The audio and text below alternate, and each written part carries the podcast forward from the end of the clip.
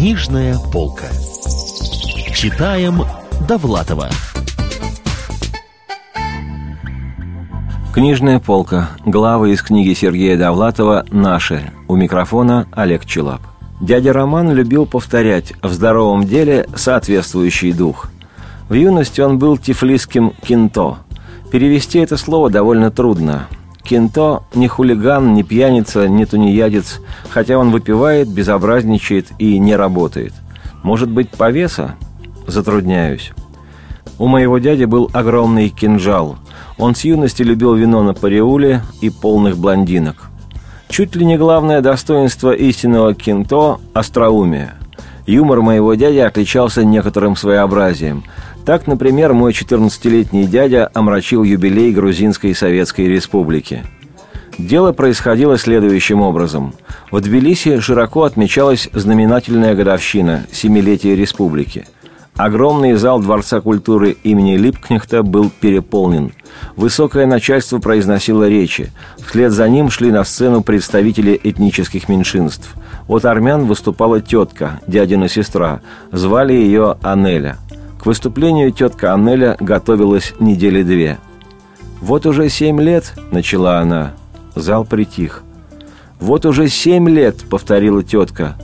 Где-то звякнул номерок, кто-то на цыпочках пробирался между рядами.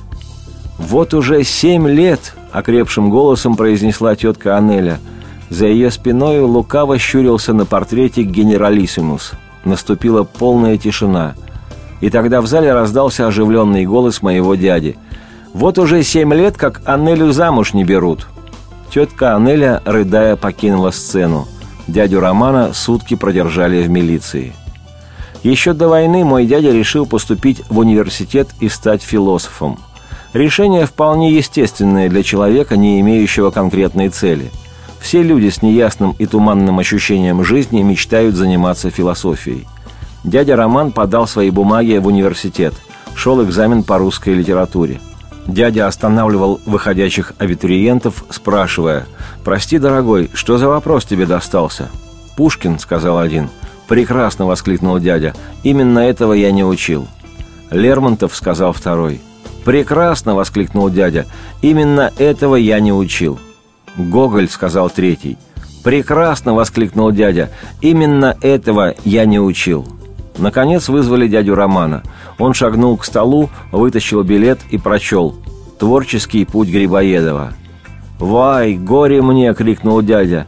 «Именно этого я не учил». Когда началась война, дядя обрадовался. На войне ценились такие люди, как он. Дядя и в мирное это время любил поскандалить. Вернулся он подполковником. Война сделала его человеком. Как все отставные подполковники, мой дядя заведовал техникой безопасности на фабрике «Луч». Полковники возглавляют отделы кадров – Возможно, он разбирался в технике безопасности, это не исключено. Однако все его силы уходили на физкультурно-массовую работу. Дядя организовывал коллективные заплывы, учреждал традиционные лыжные кроссы, проводил волейбольные матчи. О нем писали в газетах. В свои 63 года дядя отлично бегал на лыжах и мог успешно подраться. «В здоровом теле соответствующий дух», – часто повторял он – меня дядя Роман искренне презирал. Я не делал утренней гимнастики, не обливался ледяной водой и вообще ненавидел резкие движения. А если мне хамили, шел на компромисс. Впрочем, меня оскорбляли довольно редко, за всю жизнь раза три. И все три раза мой дядя. «Интеллигент!» — кричал он. «Баба! Дохлый шпак!» На вопрос, кто его любимый писатель, дядя быстро отвечал «Мартин Иден». О своих кулачных подвигах рассказывал часами, причем довольно много фантазировал. Когда же я расспрашивал его о войне, дядя упорно молчал. Не любил говорить об этом.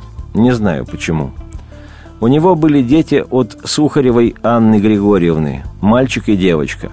Дядя регулярно навещал их, просматривал школьные тетради, расписывался в дневнике и неизменно повторял «в здоровом теле соответствующий дух».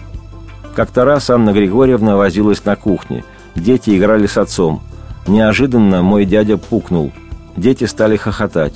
На шум пришла Анна Григорьевна. Остановилась в дверях. сложила руки на груди и значительно произнесла «Все-таки детям нужен отец. Как они весело играют, шутят, смеются».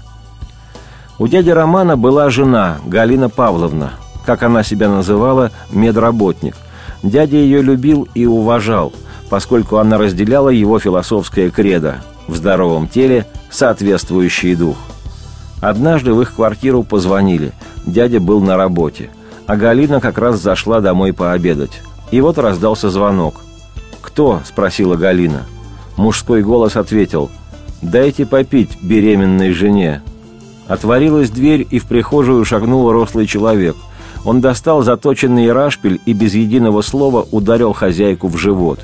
Она рванулась к телефону, теряя сознание, крикнула «Рома, спаси! Убивают!»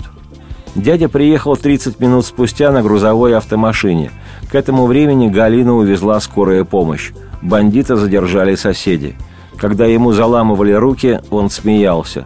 Выяснить мотивы его действий так и не удалось. Возможно, это был маньяк. Мой дядя тогда целый вечер плакал, а когда Галина вышла из больницы, приобрел овчарку.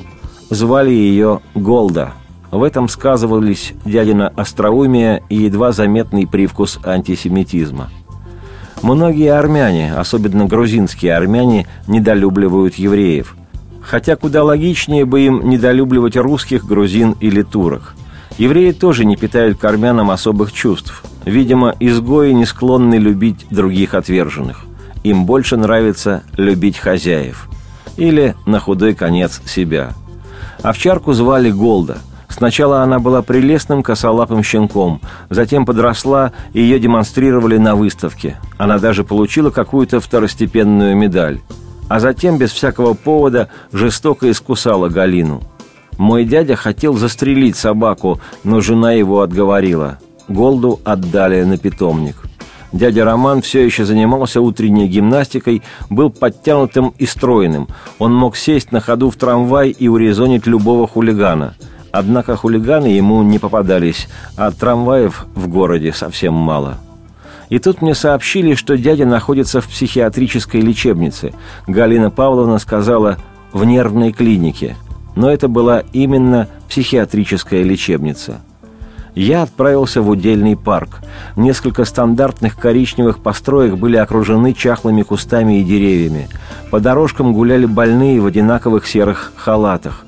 Халаты были либо слишком велики, либо чересчур малы, как будто высоким людям специально навязали маленькие размеры, а низеньким и щуплым – огромные. В основном больные гуляли поодиночке, некоторые сдержанно и отрешенно жестикулировали. Я не испытывал страха, только жалость. Наконец позвали моего дядю. К моему удивлению, дядя выглядел оживленным и бодрым – он даже немного загорел, сказал, что кормят хорошо, а главное, разрешают подолгу быть на свежем воздухе. Затем дядя придвинулся ко мне, тревожно огляделся и шепотом выговорил. «Слушай меня внимательно. Очкарики затеяли колоссальную авантюру». «Кто?» – не понял я. Дядя не ответил. С каким-то веселым задором он продолжал. «Это будет пострашнее Варфоломеевской ночи».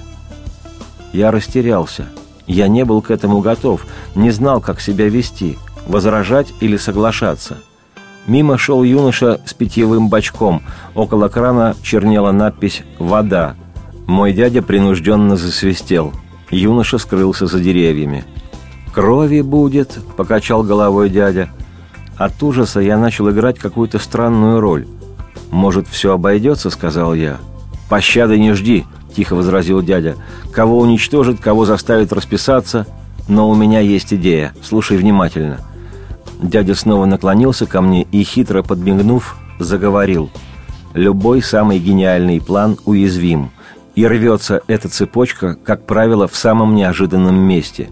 Едва заметное движение, и вот уже спутаны карты, нарушены, как говорится, правила игры. Штука в том, что это должен быть абсолютно непредвиденный ход» и я его нашел. Слушай внимательно». Мой дядя перестал улыбаться и заговорил как офицер, лаконично и резко. «Первый ход – основной, второй – для страховки, на случай провала. Не записывай», – перебил дядя. «Хорошо», – сказал я. «И запомни, первое – курить сигареты без фильтра, и только без фильтра. Второе – надевать одновременно две пары трусов. Дядя торжествующе засмеялся, потирая руки. «Ты понял?» – спросил он. «Да», – сказал я. «План остается в тайне. Ни единого слова даже близким людям. Иначе все пропало. Ждите моих дальнейших распоряжений. А сейчас мне пора. Будь здоров. Спасибо за фрукты, хотя они являются фикцией чистой воды». И он ушел в нелепом халате, легкой спортивной походкой. Через месяц мой дядя выздоровел. Мы виделись на семейных торжествах. Дядя застенчиво посмеивался. Он рассказывал, что ежедневно бегает вокруг лесотехнической академии, чувствует себя здоровым и бодрым как никогда. Специально для него были приготовлены тертые овощи. Рядом сидела Галина Павловна. На ее руках темнели шрамы от собачьих укусов. Я представил себе, как мой дядя бежит рано утром вдоль ограды лесотехнической академии. О, Господи! Куда? Это была глава из книги Сергея Довлатова «Наши». У микрофона был Олег Челап. Книжная полка. Читаем Довлатова.